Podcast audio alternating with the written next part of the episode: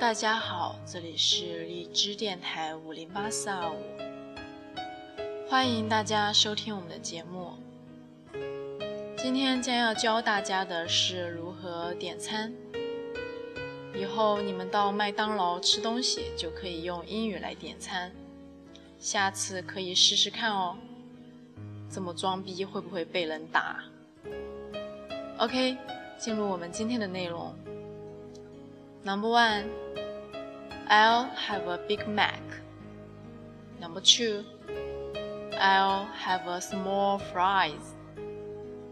Number three, and a large Coke, please. Number four, I'd like a milkshake. Number five, make it strawberry. Number six, that before here. Number seven, can I have extra ketchup?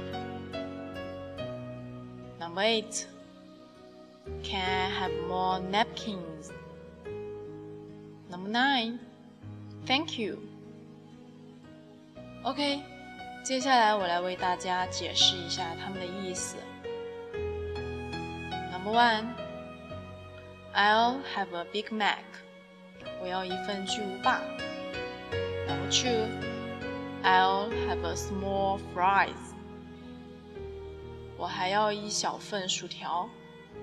Number three, and a large Coke, please.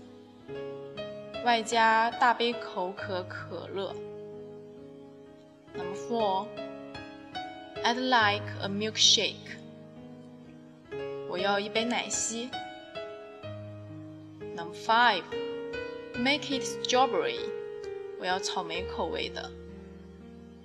Number six, that's all before here. 我要在这儿吃。Number seven, can I have extra ketchup? 我能多要一些番茄酱吗？Number eight, can I have more napkins?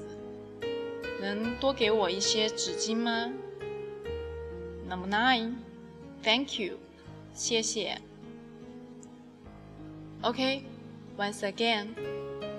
Number one, I'll have a Big Mac.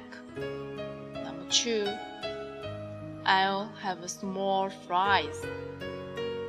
Number three, and a large Coke, please. Number four, I'd like a milkshake. Number five, make it strawberry. Number six, that'll be for here. Number seven, can I have extra ketchup? Number eight, can I have more napkins? Number nine, thank you. Alright, that's all for today. Thank you for your listening. See you guys.